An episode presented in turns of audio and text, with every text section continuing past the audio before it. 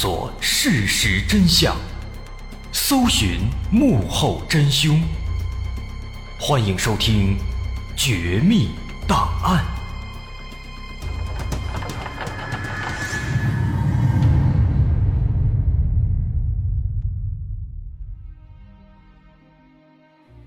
还原事实，探索真相。欢迎来到今天的《绝密档案》，我是大碗。在上世纪八十年代，一场淘金热潮席卷了四川省广元市青川县的白龙江流域，因为这里盛产黄金，全国各地许多淘金者都疯狂地涌向这里，希望能够一夜暴富。与此同时，由于要在白龙江流域建造宝珠寺水电站，这是当时一个重点的能源项目。那届时有一部分白龙江流域就会被淹没，因此从1994年开始，青川县对即将淹没的区域展开了为期两年的抢救性开采。在政策驱使下，一时间白龙江流域宛如19世纪的美国西部。数以万计的淘金者都涌向这里。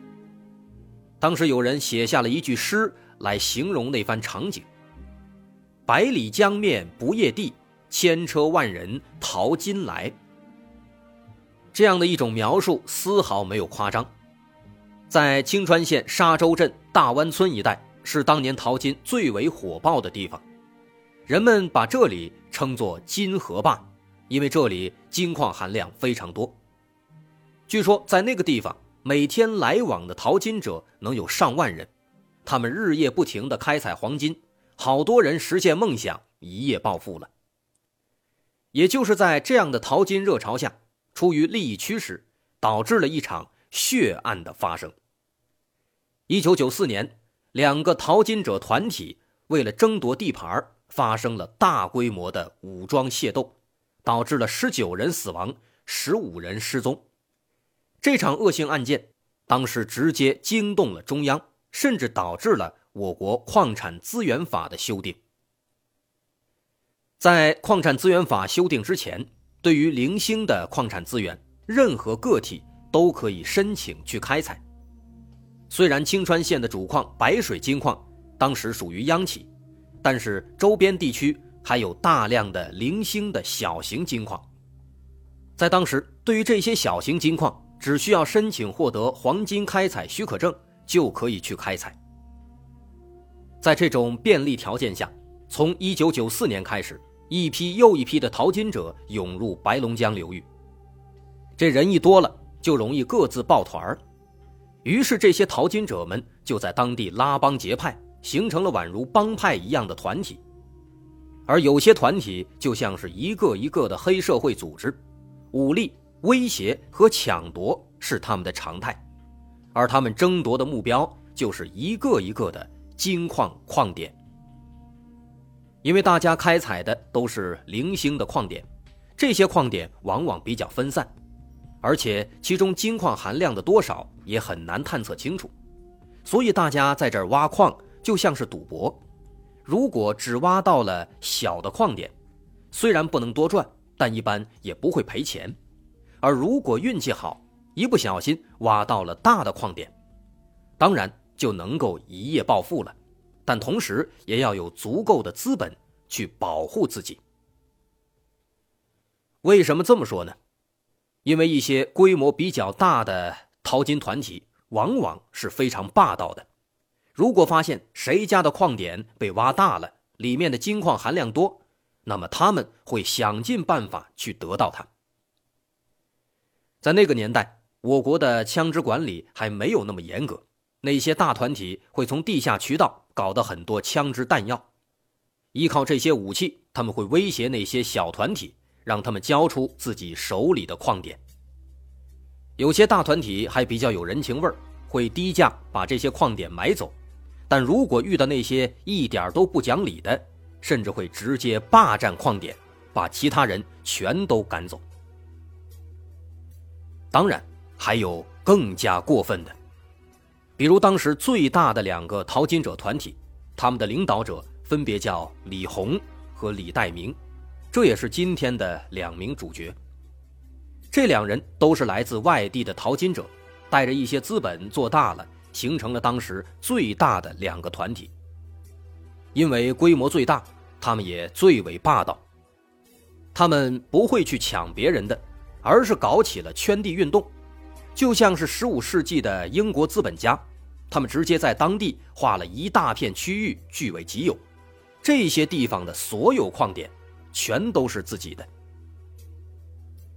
这种恶劣的行为让一些小型团体或者个体淘金者都非常不满，但是他们也毫无办法，因为除了规模最大，他们的武器也最强，拥有最多的枪支弹药，俨然成了地方军阀。大家都是来淘金发财的，谁也不想惹了一身麻烦之后金子没挖到，再把命赔进去。所以那几年当中，这些大团体可以说出尽了风头。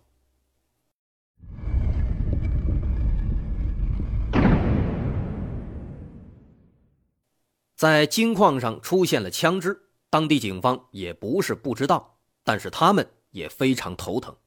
他们经常会过来突击检查、收缴枪支弹药，可是没收了以后，没过多久，这群人的手里就又会出现新的枪，枪支弹药屡禁不止，也为一些重大的安全事件埋下了隐患。李红和李代明的团体是最大的，但是一山不容二虎。他们两个经常爆发冲突，甚至大打出手，小规模的械斗不计其数，也经常有人伤亡。一九九四年十月，李红的团体偷偷在李代明的地盘上开采黄金，被李代明发现了，于是直接拿枪把他们赶了出去。这让李红感到非常没面子，于是就带上自己的小弟，带着一堆武器，宣称要和李代明谈判。结果双方一见面就发生了争执，一言不合大打出手，双方都打得头破血流，甚至李代明还被李红打伤了，只能慌忙逃走。对于这件事情，李代明非常愤怒，这个李红在自己的地盘上开采黄金，还把自己打伤了，让自己丢了面子，他实在是欺人太甚了。于是李代明决定要找一个机会。狠狠的报复。短短几天之内，李代明就召集了八十多个小弟，准备了各种枪支弹药，想去收拾李红，把之前丢的面子全都找回来，打定主意要让李红付出血的代价。另一边，李红在得知这个消息以后，可以说是正中下怀，他也觉得这口气实在是咽不下去，也想打一架。于是，他也叫了一百个小弟，带上枪支弹药和一些土制炸药，要和李代明拼个你死我活，不死不休。而且李红非常迅速，还没等李代明打过来，他倒自己先冲过去了，打算先下手为强，让对方措手不及。于是，一九九四年十月十七日上午，李红租了三辆大巴车，一百多人拿着武器上了车，直奔。李代明的地盘。李代明一听，这李红竟然自己送上门了，当时他非常开心，他觉得这是一个好机会，因为他自己早就做足了准备，于是马上命令自己的手下在必经之路上做好埋伏，准备伏击。其实李红呢，确实是想着先下手为强，打对方一个措手不及，所以他才直接冲了过来。但是他万万没有想到，李代明其实早就做好了准备，他们早就准备了大量的武器。根据他后来交代，当时他们一共有八十多人，平均每两人就有一杆枪，还有多达二十几个炸药包和炸弹。虽然大多数都是土制炸药和武器，但是架不住数量多呀，这些数量甚至都能拿去打仗了。在如此之多的武器的仰仗之下，李代明让手下迅速出动，中午十二点多就已经提前埋伏在了必经之路上。这条路非常适合伏击，一边是茂密的树林，一边是水流湍急的白龙江。李红的人被堵在这里，几乎是无处可逃的。到了中午一点，李红的三辆车缓缓地开进了这条马路。李代明的一个手下看准时机，朝第一辆车开了第一枪。随着“砰”的一声响，子弹射出去，车窗瞬间碎裂。而这一枪就像是冲锋号。随后，李代明的手下们手持砍刀、木棒，全都冲了过去，团团围住了李红的三辆车。他们打砸车窗。挥起砍刀和木棒，胡乱的翻动。在这个情况下，反倒是李红被打了一个措手不及。不到一分钟，这三辆车就已经报废了，车里很多人也被砸伤了。李红见状不妙，当即下令拿起武器下车展开肉搏。可是万万没想到，李代明的手下早就有准备，一看到对方下车。他们立即扔出各种石块和炸药，一瞬间，轰隆声、惨叫声不绝于耳。李红的人们吓坏了，此时已经有几个小弟倒下了。他万万没有想到，李代明竟然下手如此之重，完全被打了一个措手不及。此时，李红的小弟们还没有还击，就已经彻底被打散了。他们不敢停留，马上逃走。有一些沿着公路向前跑，但这显然是最糟糕的逃生路线。李代明的手下们在后面疯狂追击，他们完全成了活靶子。大多数直接跳进了旁边的白龙江里。然而十月份的白龙江水流湍急，对水性不好的人来说几乎等于自杀。更何况当时很多人已经受伤了，带着伤口在水中没多久就溺死在了水里。而李红，他和一个小弟慌不择路，直接钻进了旁边的树林里，一路向山上跑。后来，他们在山上发现了一户人家，藏到了这户人的家里。但殊不知，李代明早就料到了。没几分钟，李代明就带人赶到，李红和小弟被当场砍死。原本是来寻仇，却没想到掉进了对方的陷阱，最终溃不成军。而李红也葬送了性命。这场大规模的械斗，最终导致两人当场被打死，十七人被淹死，十五人失踪，几乎全部受伤。当然，由于年代久远，而且很多案犯逃窜了十几年，因此这个数据其实没有那么准确。也有的数据说是十八人死亡，十一人失踪，但无论如何，这都是一个。触目惊心的数字。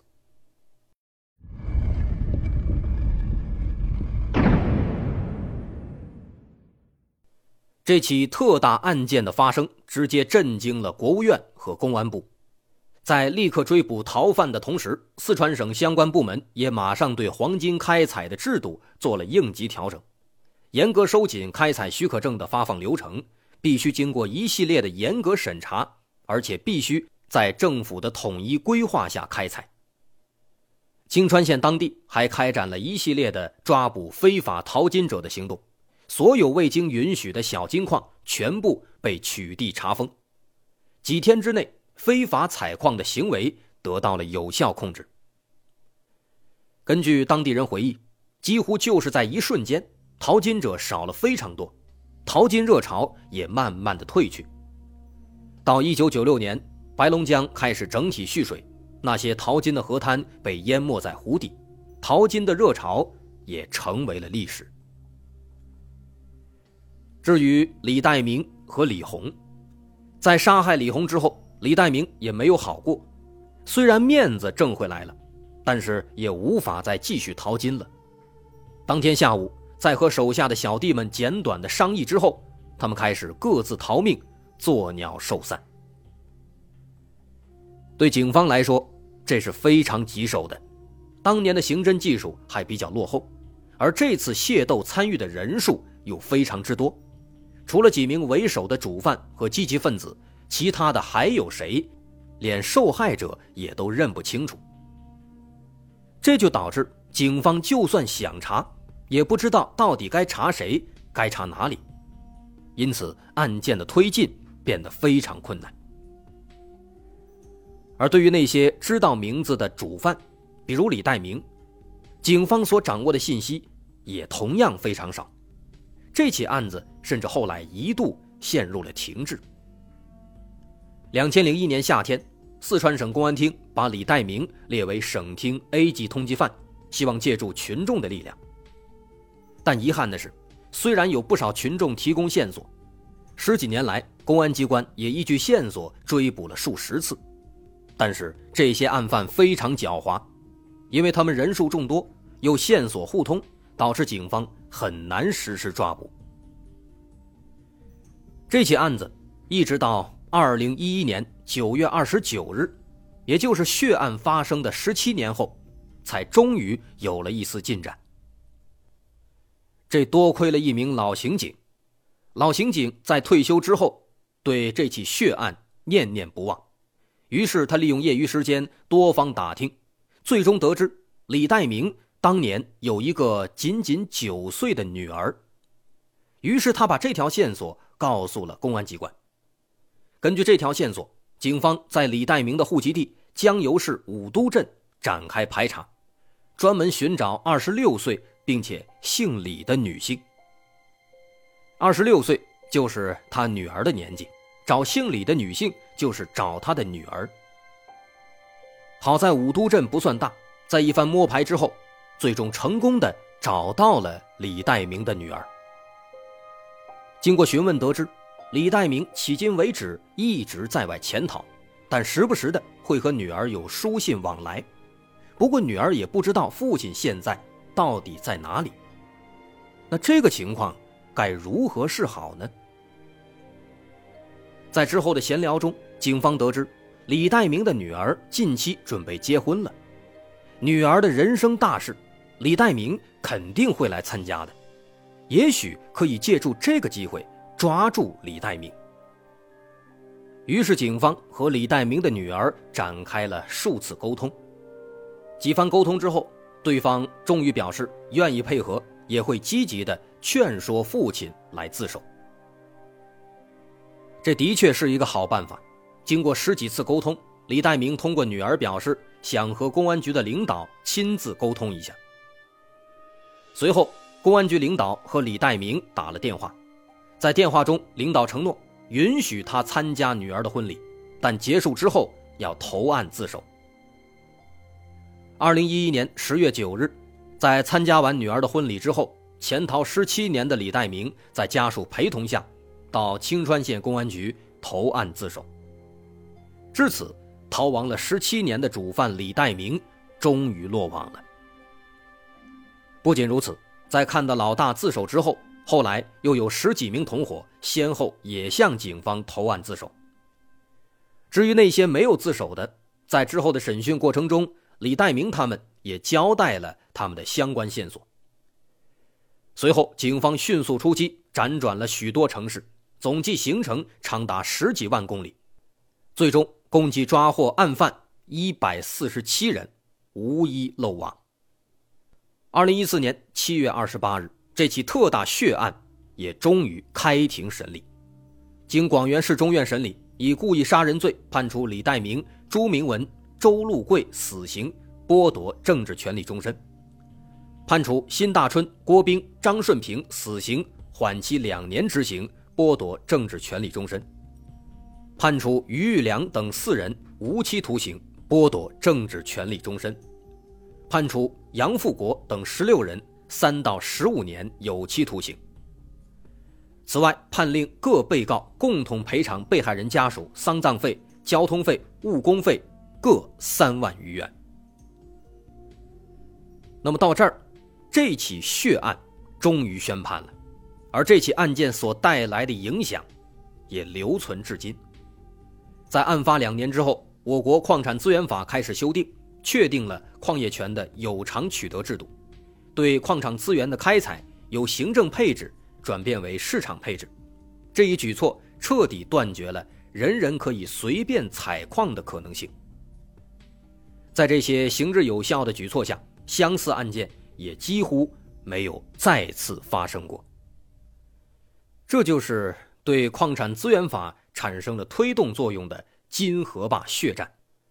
这是一场血腥的杀戮，但也应当永远被我们所铭记。我是大碗，这起案子咱们就说到这儿。如果大伙儿喜欢，欢迎关注我们的微信公众号，在微信搜索“大碗说故事”，点击关注即可。在这里，我们每周将会发布节目预告以及相关有趣的小故事。我是大碗，感谢收听，咱们下回再见。